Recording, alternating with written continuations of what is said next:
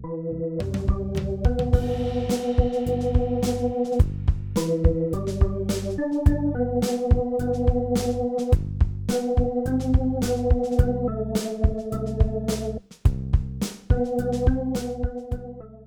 Lieben, am vergangenen Mittwoch, dem 13. Oktober, haben wir Pfarrer des Osterzgebirges uns in Geising getroffen. Das tun Pfarrer in der Regel so etwa einmal im Monat, so ein Treffen und das nennt man Konvent. Wir verbringen einen Vormittag miteinander, reden miteinander über geistliche und theologische oder auch gemeindepraktische Themen. Wir feiern oft einen Gottesdienst miteinander, und erzählen uns auch voneinander. Das ist wichtig und formt uns idealerweise zu einer richtig schönen Gemeinschaft. Wir wissen, dass wir nicht alleine sind, sondern Teil einer geistlichen Gemeinschaft. Ich erlebe geistliche Gemeinschaft natürlich auch bei vielen anderen Gelegenheiten, auch in der Gemeinde, Sonntag früh in der Kirche oder in Hauskreisen, in Frauendiensten, in Chören, selbst in der Christenlehre und im Konformantenunterricht. Natürlich. Die Konvente aber führen mich auch mit meinen Kollegen zusammen. Am vergangenen Mittwoch also waren wir zusammen und am Ende des Konventes sagte der Konventsleiter plötzlich, ja, und für dich, er meinte mich, für dich ist das heute der letzte Konvent, den du hier bei uns erlebst. Das war mir gar nicht bewusst gewesen in dem Moment. Immerhin haben wir erst Oktober und man trifft sich, wie gesagt, eigentlich einmal im Monat. Aber es war tatsächlich so. Denn im November treffen wir uns in viel größerem Rahmen und im Dezember wegen des bevorstehenden Weihnachtsfestes gar nicht. Also das letzte Mal. Ich werde das noch oft hören und selbst auch bewusst erleben in den nächsten Wochen. Ich erlebe vieles zum letzten Mal hier in Reichstätt und Dippoldiswalde. Viele wissen es längst. Ich werde Anfang Januar des nächsten Jahres, nach knapp elf Jahren Pfarrersleben in Dippoldiswalde, die Stelle wechseln. Es geht für mich in das westliche Erzgebirge, in die beiden Gemeinden Thum und Jansbach. Ich hatte schon bei meinem Kommen damals angekündigt, dass ich in Abständen von circa zehn Jahren die Pfarrstelle wechsle. Ich halte das für mich selbst und auch für die jeweils betroffenen Gemeinden für sinnvoll. Meine Landeskirche sieht das auch ganz ähnlich. Aber es ist eben auch mit diesem Gefühl verbunden, das letzte Mal.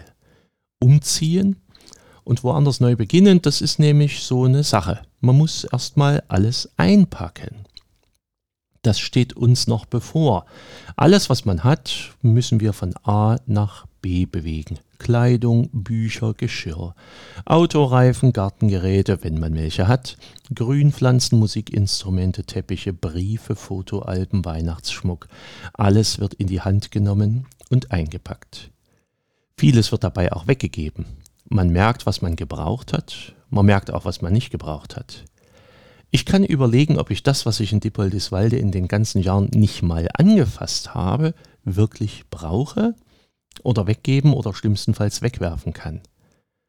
Es ist ein sonderbares Gefühl, wenn Umzugsfirmen durch die Wohnung gehen und berechnen, wie viele Kisten Zeit und Arbeit nötig sind, um das alles von A nach B zu bewegen. Die Familie zieht mit um. Und wir hoffen alle, dass wir uns auch alle in dem neuen Ort einleben können. Das wird uns drei natürlich sehr unterschiedlich betreffen, aber berühren tut's uns alle. Etwas Risiko gehört natürlich immer dazu, wenn man sich auf den Weg woanders hin macht. Und dann ist da die Zeit des Abschieds, das letzte Mal im Konvent. Das war also jetzt gerade. Es war nicht das erste letzte Mal. Das letzte große Konzert zum Beispiel mit der Kantorei, das liegt schon sehr lange zurück. Das war noch vor Corona. Da war an Abschied noch gar nicht zu denken. Niemand ging davon aus, dass es irgendwie etwas mit einem letzten Mal zu tun haben könnte. Dass das diesjährige Osterfest das letzte war, was ich hier erleben werde, wusste ich zu Ostern auch noch nicht. Der Ostermorgen in der dunklen Dippoldiswalder Kirche mit zwei Taufen, den schönen Gesängen und dem langsamen Erwachen des Tages, in den man die Osterbotschaft hineinhört. Die nachfolgenden Familiengottesdienste in Reichstätt und in Dippoldiswalde zum Osterfest, da war noch kein Wechsel in Sicht.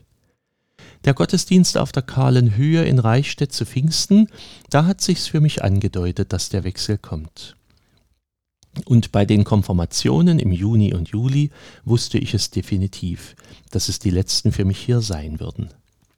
Die letzten Stunden Religionsunterricht fanden für mich im Juli statt. Seit dem neuen Schuljahr bin ich nicht mehr in der Reichstädter Grundschule. Und seit September sitze ich oft in den Kirchen und erlebe manches zum letzten Mal. Das Erntedankfest, Schulanfangsgottesdienste, das kleine Grillfest in Dips mit den Schmiedeberger Musikanten und in Kürze folgen letzte Male in manchen Hauskreisen und so wird das weitergehen. Für Rückblicke nehme ich mir derzeit, wir haben ja doch erst Oktober, noch gar keine richtige Zeit. Das kommt vielleicht noch später. Außerdem ist vieles auch da, was auch hier in unseren Gemeinden nach vorne weist, und das ist schön. Dass dieses Jahr in der Nikolaikirche zum Beispiel der erste winzige Sanierungsschritt getan werden konnte, das ist ganz großartig. Dass neue Mitarbeitende angefangen haben, wunderbare Sache. Das neue Kirchspiel muss seinen Weg finden und wird es ganz sicher auch. Ich freue mich auf die Sitzungen unserer Kirchgemeindevertretungen, in denen die Jahresplanungen für 2022 gemacht werden. Das lenkt den Blick nach vorn. Und das ist gut. Leute und Ensembles melden sich, die Konzerte bei uns geben wollen, die im nächsten Jahr liegen.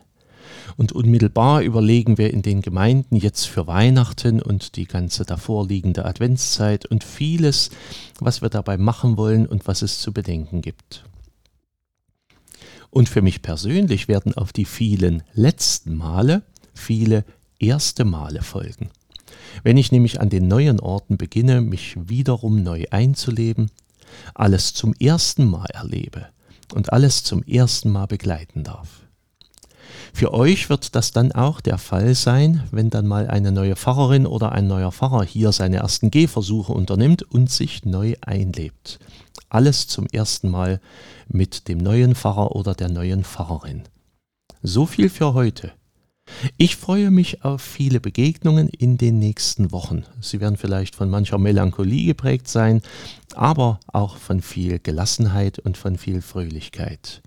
Und ich freue mich über die geistliche Gemeinschaft, die wir hier wie auch dort miteinander haben. Seid herzlich gegrüßt, euer Pfarrer Schurig.